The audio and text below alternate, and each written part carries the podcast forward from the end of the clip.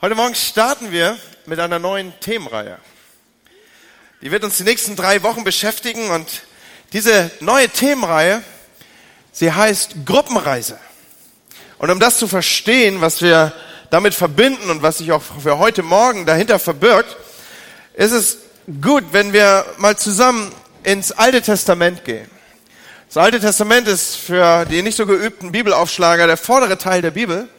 Und wenn man dort so ein bisschen rumblättert und interessiert die Namen liest, dann wird man über kurz oder lang auf das Buch Daniel treffen. Und äh, das wird uns zumindest am heutigen Morgen ein wenig beschäftigen. Daniel und seine Freunde, die lebten 600 Jahre bevor Jesus auf diese Erde kommt. Und sie mussten in einer Welt und in einer Kultur leben, die so ganz anders war als die Kultur, aus der sie gekommen sind. Und äh, sie Sie haben es irgendwie geschafft, dort zurechtzukommen. Und äh, das wird heute Morgen Inhalt auch unserer Überlegung sein. Wie ging das eigentlich? Sie waren erzogen in der Kultur Israels, dem Volk Gottes, und sie mussten zurechtkommen in Babylon. Babylon war ein damaliges großes Königreich, ein Weltreich. Und es war der Sinnbild für eine abgefallene Welt, eine Welt, die ganz das Gegenteil von dem war, in dem sie erzogen waren. Sie waren in einer jüdischen Kultur aufgewachsen. Sie waren in einem Wertesystem aufgewachsen, das ihnen zutiefst vertraut war. Und äh, das kam daher, dass sie ganz, ganz früh schon religiös erzogen wurden. Es war in dieser Kultur so, dass man auswendig lernte, ganze Passagen der Bibel. Später wurde man Mentoren übergeben, die einen weiter vertieften in den Schriften des Alten Testamentes. Und auch immer, wenn es, auch wenn es immer wieder Phasen gab, wo das Volk sich abwandte von Gott, so wusste doch jeder, wer das und was das Gesetz des Mose war. Und man wusste damit umzugehen. Und man wusste, was richtig und falsch war. Und auch wenn diese Geschichte jetzt schon 2600 Jahre her ist, sie hat an Aktualität nichts verloren. Und ich möchte noch einmal mit uns beten. Und Herr, wenn wir heute Morgen uns mit deinem Wort beschäftigen und dem, was zeitlos über die Jahrtausende Wahrheit und Gültigkeit ist, dann bitte ich, dass du tief in unser Herzen hineinsprichst. Heiliger Geist, ich lade dich ein, uns heute Morgen Dinge zu erschließen, die wir so und in diesem Zusammenhang noch gar nicht wahrgenommen haben. Und ich bitte dich, dass du uns einen guten Tag gibst in deiner Gegenwart, ein offenes Herz, wo du Dinge zurechtdrückst oder einsiehst und Sachen aufgehen und uns Lichter aufgehen. Was immer dein Werk ist, dass du es tun kannst, tu es. Und Herr, wenn wir schon am Bitten sind, dann bitten wir dich, dass Bremen heute Abend in München gewinnt, Herr. Amen. Amen.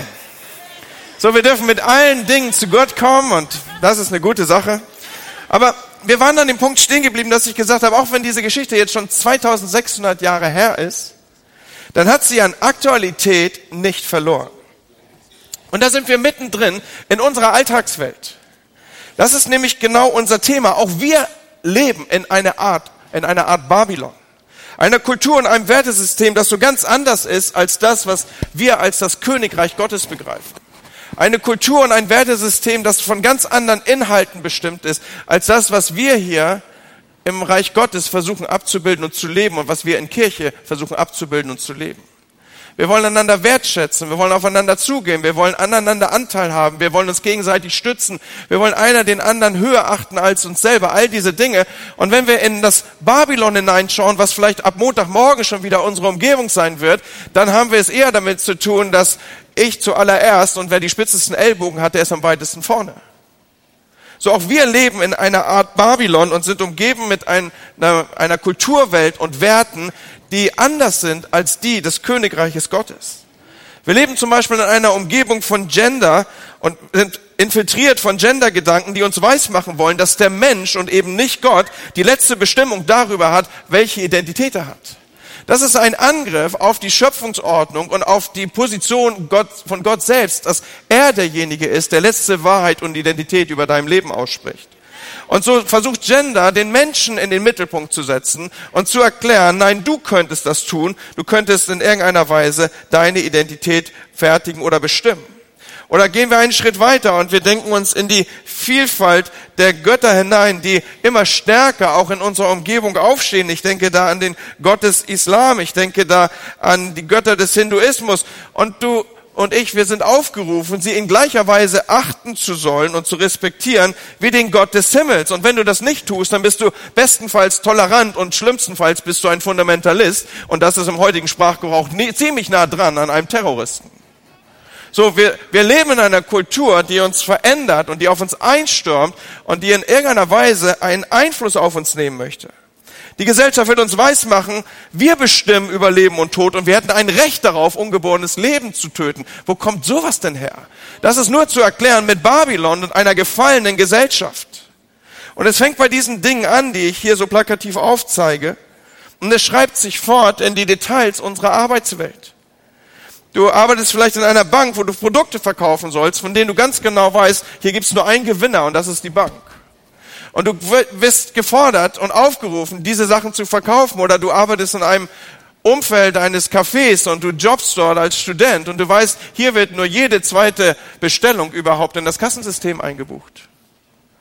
Und du versuchst damit klarzukommen, damit irgendwie zu dealen und du überlegst dir, wie bitteschön soll das gehen hier? Wie halte ich das aus? Wie komme ich da durch? Und ich möchte Antworten geben vor dem Hintergrund von der Geschichte, die ich bei Daniel entdeckt habe und bei seinen Freunden entdeckt habe. Und ich möchte euch ein bisschen Einblick geben an der Stelle und deswegen ein kleines Video, was mir hilft, ein bisschen Zeit zu sparen und die Sache kompakt zu machen. Nach der Herrschaft Davids und Salomos wurde das Königreich in einen Bürgerkrieg geteilt. Israel im Norden, Juda im Süden. Die Stämme im Norden fingen an, Götzen anzubeten. Gott warf die Bewohner immer und immer wieder, doch sie ignorierten. So eroberten die Assyrer die Nordstämme. Trotz diesem warnenden Beispiel fiel kurz darauf auch Juda von Gott ab. Sie warfen die Warnungen von Propheten wie Jeremia in den Wind und wurden infolgedessen unter dem Herrscher Nebukadnezar als Sklaven ins babylonische Exil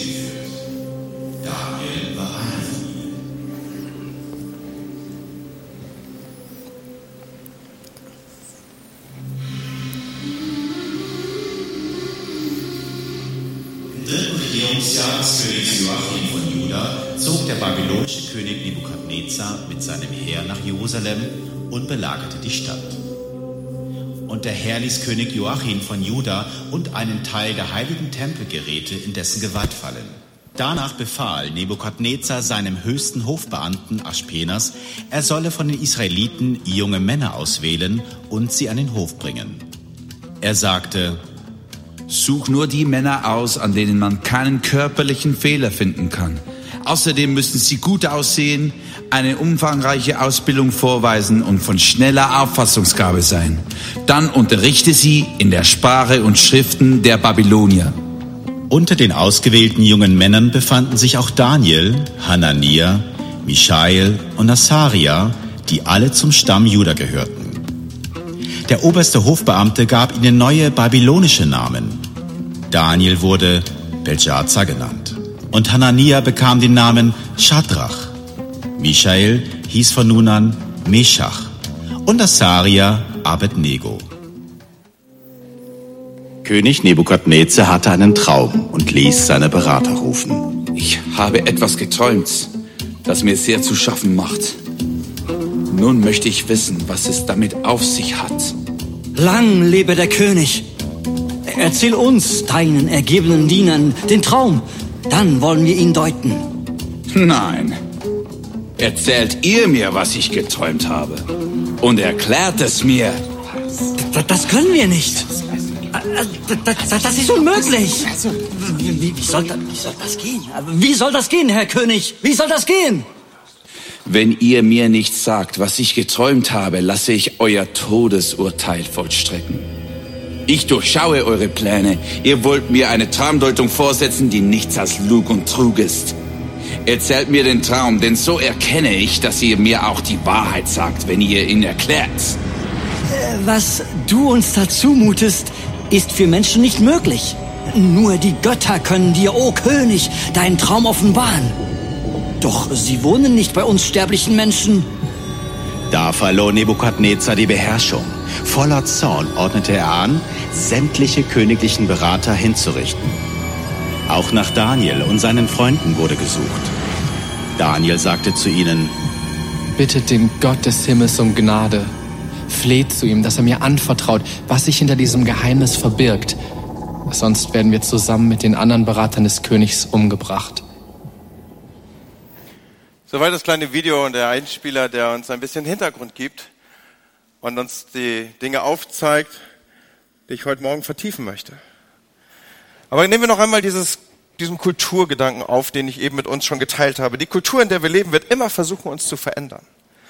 Und der Geist dieser Welt wird immer versuchen, uns in irgendeiner Weise gleichzuschalten. Das Erste, was hier in Babylon passiert mit den jungen Männern, als sie entführt werden oder, wie sagt man, um, um, umgesiedelt werden, das Erste, was in Babylon passiert, ist, dass die Jungs neue Namen bekommen.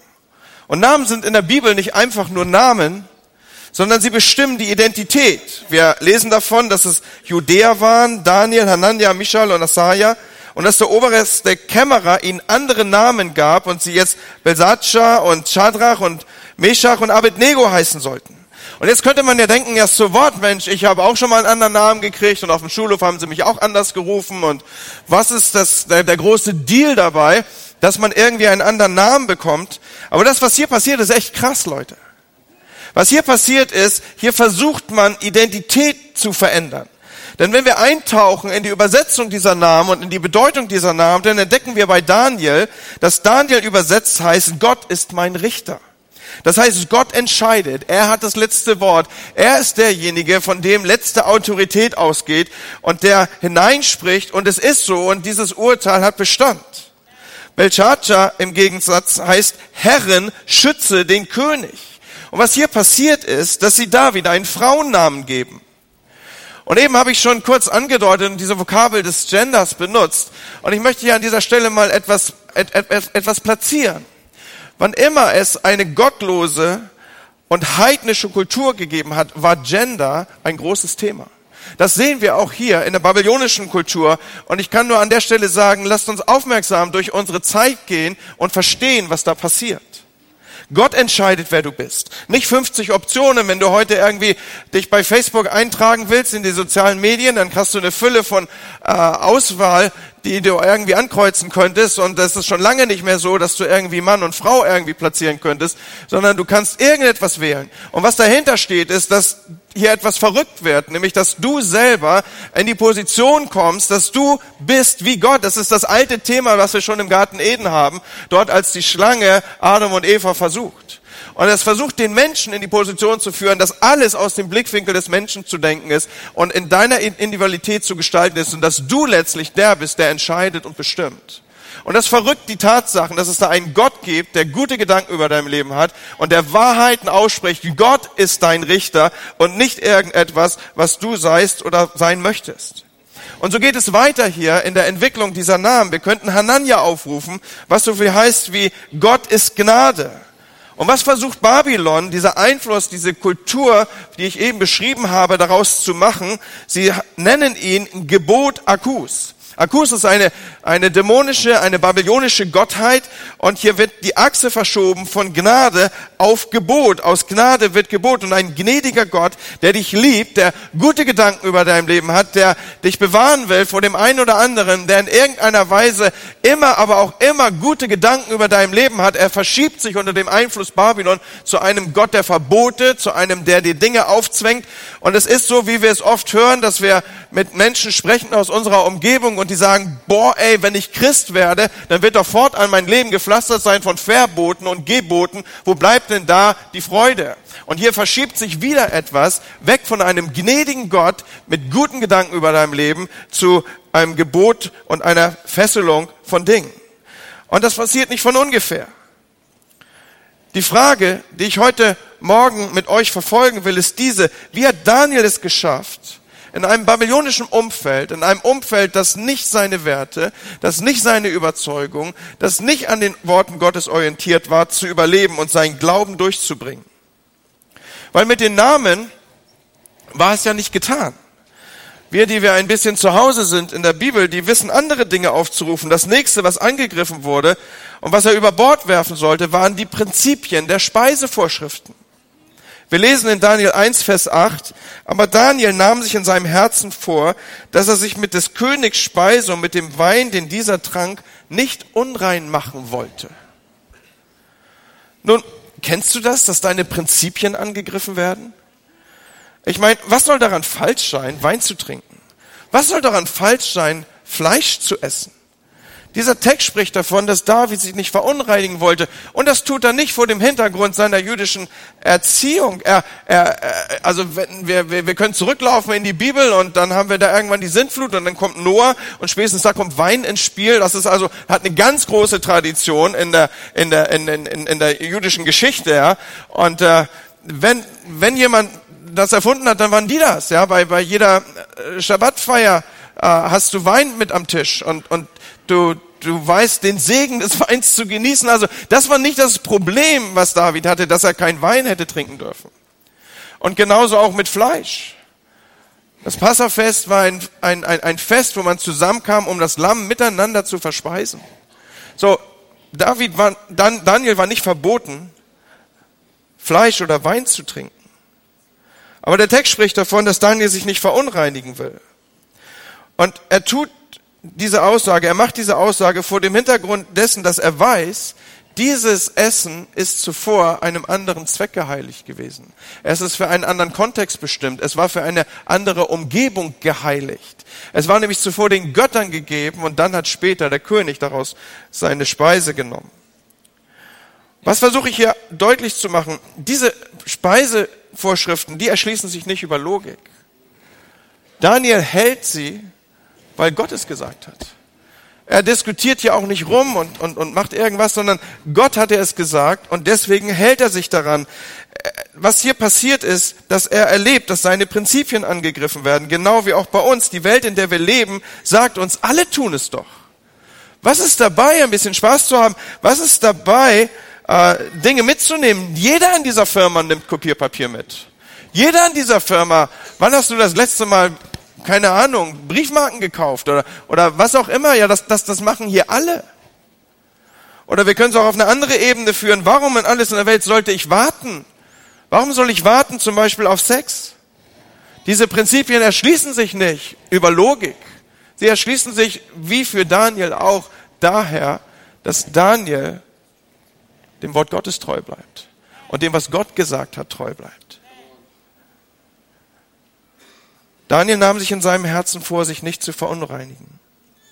Er wollte nicht etwas nehmen, was eigentlich für einen anderen Kontext bestimmt war. So wie auch Sexualität und Intimität zum Beispiel für einen anderen Kontext bestimmt ist, als dass man es einfach nur so mitnimmt, weil es alle tun.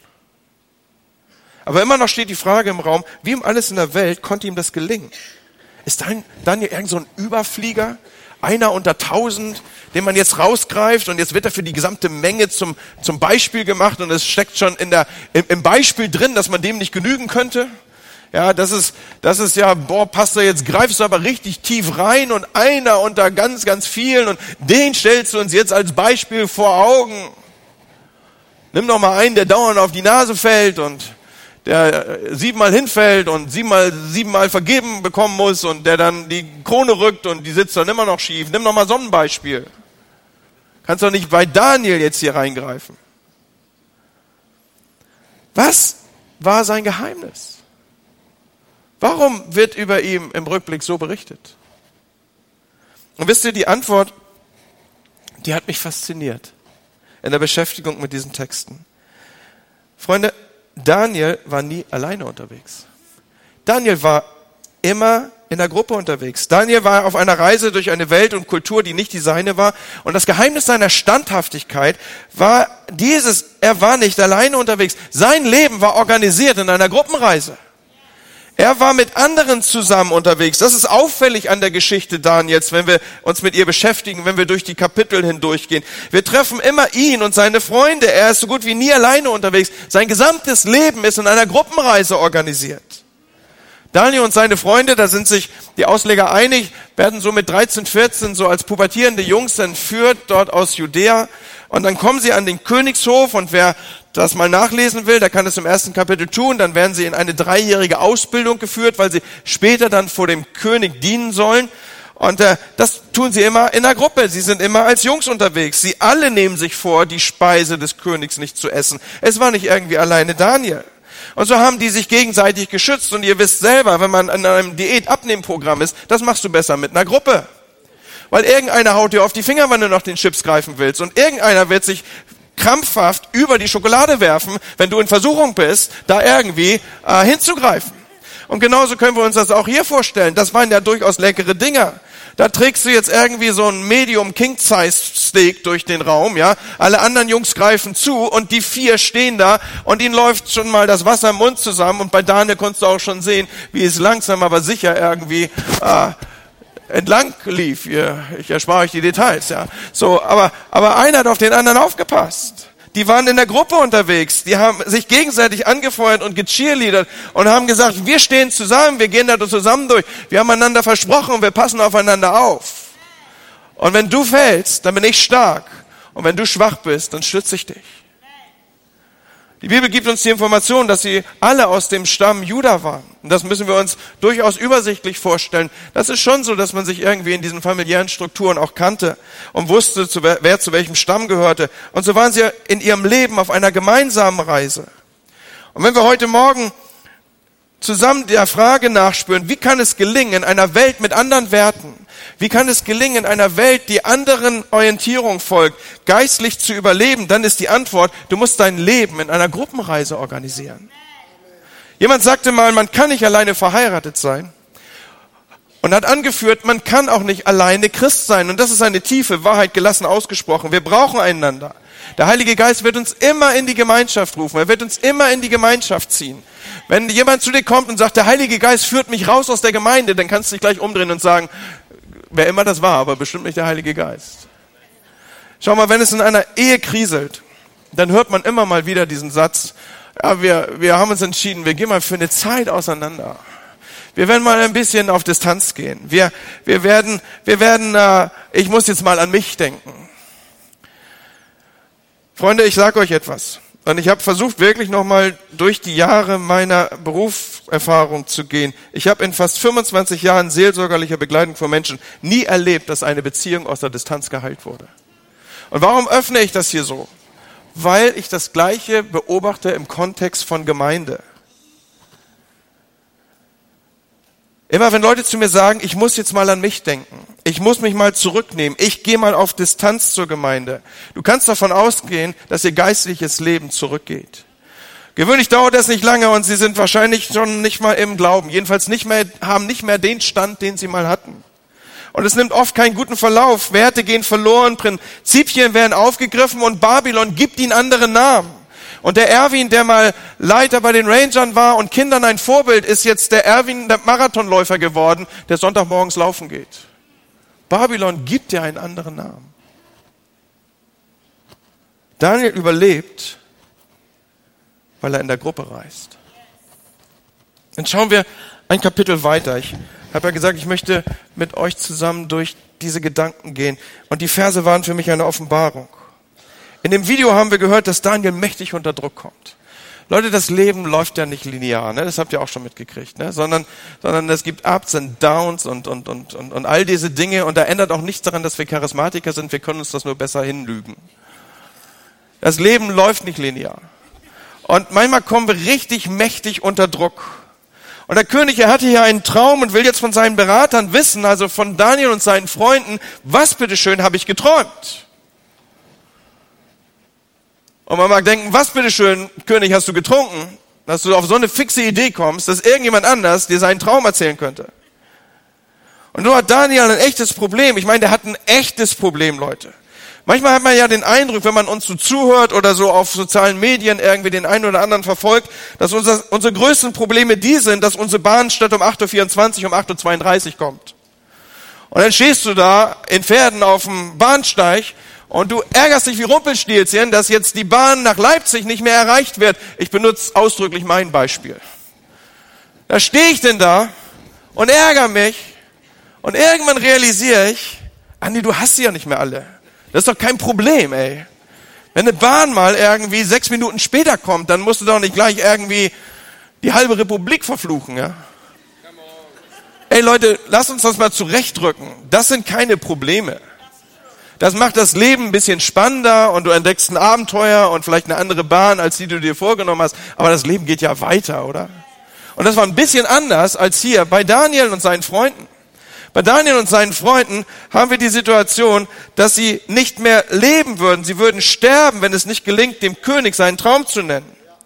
Und vorhin habe ich die Frage gestellt, wie überlebe ich in einer Umgebung, die nach anderen Werten pulsiert, die in anderen Kontexten unterwegs ist, die babylonisch ist im, in der ganzen Fülle dessen, was dieser Begriff meint. Babylon ist das Bild für eine abgefallene und nicht nach Gott fragende Welt. Wie überlebe ich in dieser Welt, wo ich, der ich morgen schon wieder begegnen werde? Ich werde aus diesem Haus gehen und ich werde aus, aus dem Raum meiner Geschwister gehen und ich bin umgeben von Babylon. Wie komme ich da durch, wenn ich unter Druck komme? Wie komme ich da durch, wenn ich in existenzielle Zusammenhänge geführt werde, wenn ich krank werde oder in anderer Weise existenziell erschüttert werde? Und schauen wir uns die Antwort bei Daniel an. Und wie ich eben gesagt habe, diese, die, dieser Text ist eine Offenbarung, Leute. Ich lese ihn uns mal. Und Daniel ging heim und teilte es seinen Gefährten Hanania, Michael und Asaja mit, damit sie den Gott des Himmels um Gnade beten wegen dieses Geheimnisses und Daniel und seine Gefährten nicht samt den anderen Weisen von Babel umkämen. Da wurde Daniel das Geheimnis durch ein Gesicht in der Nacht offenbart. Und Daniel lobte den Gott des Himmels und fing an und sprach, gelobt sei der Name Gottes von Ewigkeit zu Ewigkeit, denn ihm gehört Weisheit und Stärke. Erkennst du was? Um geistlich zu überleben, wenn dein Leben unter richtig Druck kommt, dann musst du dein Leben als Gruppenreise organisieren. Und wie großartig ist hier unser Text, ey. Das fängt schon an bei den Vokabeln, die dich in Staunen bringen. Wie großartig ist das? Hier heißt es, und ich, ich, ich, ich feiere die Luther-Übersetzung für, diese, für diesen Ausdruck hier. Und Daniel ging heim. Hey, der geht nach Hause. Und wen findet er zu Hause? Zu Hause findet er seine Homies. Die sind nämlich alle da. Die sind dort und was fällt weiter auf? Sie sind nicht mit babylonischen Namen unterwegs, sondern sie sprechen die alten Namen aus. Gott ist gnädig, Gott ist der Richter, er hat das letzte Wort über diese Situation und sie stützen sich gegenseitig und sie sind miteinander unterwegs. Und jetzt jeder, der Herr der Ringe gelesen hat, das sind Gefährten, sagt das Wort Gottes. Hey, die sind unterwegs und die singen gegenseitig Lieder und die erklären sich das. Und wenn einer unterwegs ist und irgendeine Botschaft hat und er muss einen Auftrag erfüllen, dann unterstützt ihn der andere. Und wisst ihr, was hier die Krone draufsetzt? Die Jungs können zusammen beten. Die können zusammen beten. Und jetzt beten sie zusammen. Hey, was war die Frage? Wie kommst du zurecht in einer Umgebung, die alles dran setzt, dich zu zerstören? Wie kommst du zurecht, wenn massiver Druck auf dein Leben kommt? Und du bist diesen Kräften ausgesetzt? Ich weiß nicht, wie dein Druck gerade aussieht, den du ausgesetzt bist, aber eins weiß ich, dass es einen Unterschied macht, ob dein Leben in einer Gruppenreise organisiert ist oder ob du als einsamer Wanderer unterwegs bist. Und Freunde, wir in unserer Kirche, wir organisieren uns in Gruppen. Wir prägen den Satz, die FCB hat nicht Kleingruppen, sie besteht aus Kleingruppen. Wir haben nicht nur Kleingruppen, wir bestehen aus Kleingruppen. Und das, was ich heute Morgen hier über das Leben als Gruppenreise gesagt habe, das wird in vielen unserer Gruppen schon so gelebt und wir haben eine Fülle davon. Und ich liebe das. Und frag mal nach, da wo das so funktioniert, da, da kann sich niemand mehr vorstellen, alleine durchs Leben zu laufen. Aber unser Leben, es geht durch verschiedene Phasen. Und deshalb wollen wir es leicht machen, dass man in jeder seiner Lebensphase einen leichten Zugang auch in diese Gruppen hat. Ihr habt heute Morgen auf euren Plätzen einen Flyer gefunden. Life Group steht dort drauf. Und so ergänzen wir das Angebot neben den großartigen Gruppen, die wir schon haben, die genau dieses Leben, dass man nach Hause kommt zu seinen Homies, wollen wir weitere Gruppen installieren, die noch einmal kürzer und an ein schneller getaktetes Leben sich anschließen können weil wir sicherstellen wollen, dass dein Leben in einer Gruppenreise organisiert ist. Dass du in einer Gruppe unterwegs sein kannst. Nora wird nachher kommen und wird es noch ein wenig intensiver ausführen. Aber was ich hier schon sagen möchte, ist, geh nicht durchs Leben, ohne dass dein Leben als Gruppenreise organisiert ist.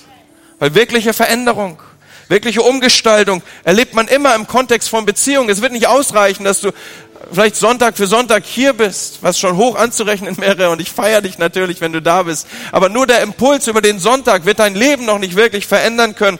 Wir glauben, dass wirkliche Umgestaltung im Leben im Kontext von Beziehung geschieht und deshalb glauben wir, dass Gruppen der Ort sind, wo genau das geschieht. So wenn deine Persönlichkeit Formung findet, dann ist das nicht mit einem Gottesdienst getan, sondern Eisen schärft Eisen in der Beziehung und wir bringen uns gegenseitig in die Form, die Gott haben möchte, dass wir sie haben sollen. Und so träumen wir von einer Kirche, in der Gott Fremde zu Gott Freunden werden und wirklich umgestaltet sind. Umgestaltet sind. Und dieses geschieht im Kontext von Beziehung. Organisiere dein Leben als Gruppenreise. Wie konnte Daniel umgehen mit diesen Drücken? Wie konnten sie standhaft bleiben, während die leckersten Speisen durch den Raum getragen wurden? Leute, das wäre eine heftigste Versuchung für mich. Heftig. Also irgend so ein Rippchen, ja, fertig gegrillt mit einer Barbecue-Soße, die ihren Namen verdient. Als mal sehen, wie schnell der Pastor schwach wird, ey. Wie konnte das gehen? Weil da war ein Hanania an seiner Seite, der hat dem Daniel auf die Finger gehauen. Und hat gesagt, nicht jetzt. Daniel konnte Drucksituationen in seinem Leben meistern, weil sein Leben in einer Gruppe von Freunden organisiert war. Und lass mich schließen mit einem letzten kraftvollen Bild. Wir lesen das und wir huschen ja so ein wenig durch das Buch Daniel. Wir sind jetzt im dritten Kapitel angekommen. Dieses letzte kraftvolle Bild finde ich in diesen Worten. Der König Nebukadnezar ließ ein goldenes Bild machen, 60 Ellen hoch und 6 Ellen breit. Wenn ihr hören werdet den Klang des Horn, der Flöte, der Zither, der Harfe, der Leier, der Doppelflöte und alle anderen Instrumente, dann sollt ihr niederfallen und das goldene Bild anbeten. Da kamen einige chaldäische Männer und verklagten die Juden, nämlich Shadrach, Medach, Mesach und Abednego. Diese Männer verachten dich, o König. Sie ehren deinen Gott nicht und beten das goldene Bild nicht an, das du aufrichten lassen hast. Da befahl Nebukadnezar mit Grimm und Zorn, Shadrach, Meshach und Abednego vor ihn zu bringen. Wohlan, seid bereit. Nächste Chance, sagt er ihnen quasi. Sobald ihr den Klang des Horns hört, die Musik spielt und all die anderen Instrumente, dann fallt jetzt nieder und alles ist gut. Wenn aber nicht, dann schmeiße ich euch in den Ofen. Nun, diese Szene ist eine der nachdrücklichsten Szenen, die mir in Erinnerung geblieben sind aus meiner Kinderbibel. Und bei dir vielleicht auch. Ich setze ein bisschen voraus, dass du ein wenig vertraut bist vielleicht mit dieser Geschichte. Und selbst wenn nicht, kann ich dir hier eine Wahrheit dran festmachen. Die meisten von uns kennen diese Geschichte und wir wissen, dass die Freunde sich nicht gebeugt haben und das goldene Bild nicht angebetet haben. Aber weißt du was? Deine, deine Anbetung ist immer umkämpft. Deine Anbetung ist immer umkämpft. Jeder Mensch betet an. Auch Atheisten beten an. Die Frage ist nur, was beten wir an? Und wir haben uns hier festgelegt, wir wollen eine Kirche sein, die mit tausenden Menschen Gott anbetet und nichts anderes. Wir wollen Gott anbeten. Und wir sind als Menschen mit dieser Fähigkeit geschaffen, ihn anzubeten. Und Gott möchte natürlich, dass diese unsere Anbetung diese, diese Fähigkeit der Anbetung sich auf ihn und auf Gott richtet. Und noch einmal Babylon, das große Bild aufgezogen, ist eine Finanzmetropole. Ist eine Weltstadt. Ist eine der mächtigsten Städte der damaligen Zeit. Im Grunde dreht sich alles um Party und Vergnügen. Und der König von Babylon, Nebuchadnezzar, er verkörpert dieses System wie kein zweiter. Und der kommt eines Tages auf die Idee, ein Standbild von sich zu machen. Und dieses Standbild sollen die Menschen anbeten. Keine Ahnung, was das für ein Typ war, ey. Ich stelle mir vor, wer, wer, wer ein Standbild bauen muss von, von, von sich, ja, so 60 Ellen hoch, ey. Ey, der muss doch auf dem Schulhof gemobbt worden sein, oder? Also, was kompensiert denn der hier? Aber was ich eigentlich sagen will, ist, was hier passiert ist, dass, dass diesem symbolischen Bild des Lifestyles, der hier Abbildung findet, Geld macht Sex und mir, meiner, mich, ich, dem soll hier gehuldigt werden. Und wenn die Musik anfängt zu spielen, dann sollte man sich niederwerfen und anbeten. Und weißt du was, diese Musik gibt es immer noch. Diese Musik gibt es immer noch. Und der Teufel weiß genau, auf welcher Musik du abfährst. Und wenn du hier rausgehst, in dein dich umgebendes Babylon, du wirst diese Musik spielen hören. Du wirst sie spielen hören. Und er wird dein Beat auflegen, er wird dein, dein, deine Bass auflegen. Und die Frage stellt sich, bleibst du stehen oder nicht? Die Frage stellt sich, wirst du standhalten, während tausende andere sagen, machen doch alle so. Ist das System. Lebt nun mal so in dieser Welt. Und wenn ich dich jetzt frage, wie haben die jungen Leute es geschafft, stehen zu bleiben? Wie haben sie es geschafft, standhaft zu bleiben? Wie haben sie es geschafft, in, in, in Konfrontation einer, einer Bedrohung stehen zu bleiben und sagen, ich stehe auf für das Leben. Ich stelle mich hin und nenne das Ungerechtigkeit. Ich nenne Sünde Sünde. Ich werde mein Leben nicht danach ordnen. Ich werde nicht Dinge anbeten, die Gott nicht ehren.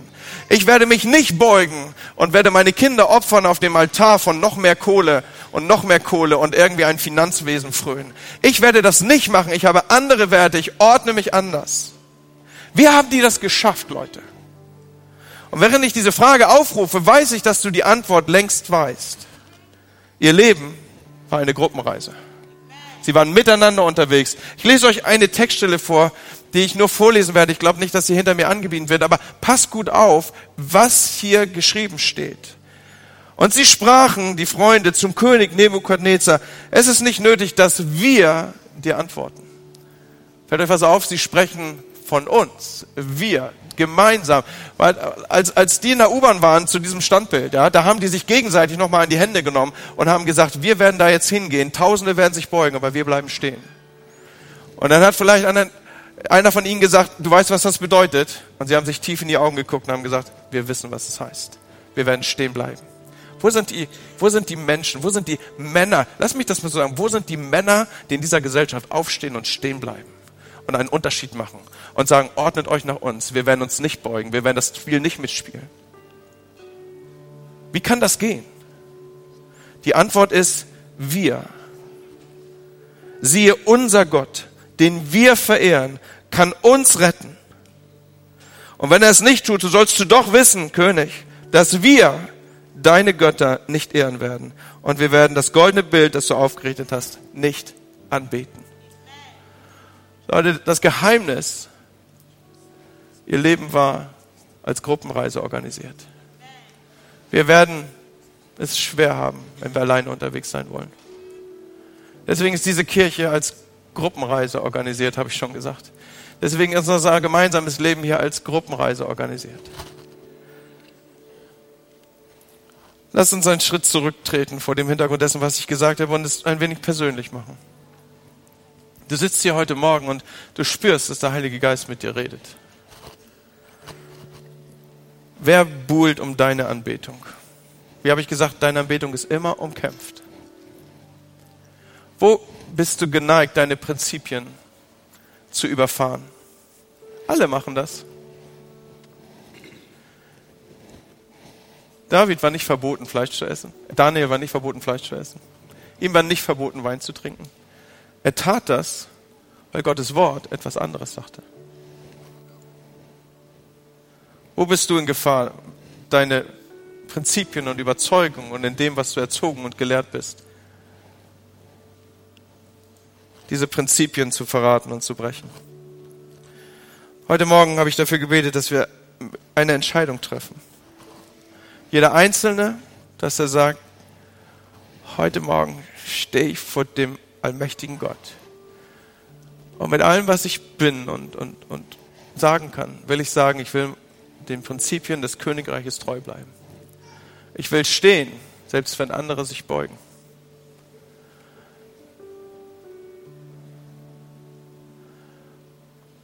Und wenn das auch dein Gebet ist, dann werde ich dich gleich einschließen in ein Gebet. Vielleicht lernst du heute Morgen, dass du dein Leben als Gruppenreise organisieren sollst. Wer ist an deiner Seite? Wir wollen dir dabei helfen als Kirche. Lass uns mal zusammen die Augen schließen. Ich frage mal rein hier. Wer ist hier, der heute Morgen erkennt, Pastor, lass uns zusammen beten, dass ich meinen Prinzipien treu bleibe. Lass uns zusammen beten, dass ich kühn bin, stehen zu bleiben, wenn, wenn, die, wenn die Musik aufspielt. Du kennst deine Musik. Du weißt, was, was der Teufel auflegen muss, damit du in Gefahr bist, dass du niederfällst, dass du fällst. Ist jemand hier, der sich darin wiederfindet? Ich möchte euch gerne einschließen in ein Gebet. Magst du mir deine Hand zeigen dazu? Dankeschön. Vielen Dank für diese Ehrlichkeit, die sich hier abbildet. Und ist jemand hier, der vielleicht zum ersten Mal in seinem Leben sagt, diesen Gott, der gnädig ist und der über meinem Leben Wahrheiten ausspricht, die die letzte Instanz sind, dem möchte ich mein Leben anvertrauen. Da möchte ich dich gerne einschließen in dieses Gebet. Ist jemand hier, der, der das zum Ausdruck bringen möchte? Ich möchte diesen Gott kennenlernen. Du wirst ihn nicht aus dieser Predigt kennengelernt haben. Du wirst auch nicht die ganze Fülle dessen schon erfasst haben, was es heißt, ein Kind Gottes zu sein. Aber heute Morgen ist das Reden Gottes da und du spürst irgendwie in deinem Inneren, ich sollte darauf reagieren, ich sollte ein Signal senden, ich sollte meine Hand heben, ich sollte Gott sagen, hier bin ich, ich will dich besser kennenlernen. Ist jemand hier, den, der, der das für sich so formulieren würde, dann möchte ich gerne dich in das Gebet einschließen. Dann zeig mir deine Hand jetzt. Lass mich das sehen. Da oben sehe ich jemanden. Dankeschön. Und Herr, hier stehen wir vor dir. Und ich bete, Herr, dass du uns Gnade gibst. Ich bete, Herr, dass wir stehen selbst wenn Menschen in unserer Umgebung sich beugen. Herr, ich bete, dass wir die Musik erkennen, die der Teufel einspielt, dass wir uns gegenseitig stützen können und sagen, gerade jetzt nicht. Gerade jetzt nicht. Heute nicht, Teufel. Und ich bete, Herr, dass wir alle miteinander uns gegenseitig stützen und stärken und in unseren Prinzipien treu sind, auf dich ausgerichtet. Und Herr, da wo jemand heute Morgen hier in unserer Mitte ist, der sagt, mein Leben gehört dem Richter, der das letzte Wort über mich hat, der bestimmen darf, was ich bin und wer ich bin und der mir ausdrücken darf, dass er mich liebt und mir gnädig ist, dann bitte ich dich für diesen Menschen, dass er dich immer besser kennenlernt. Amen.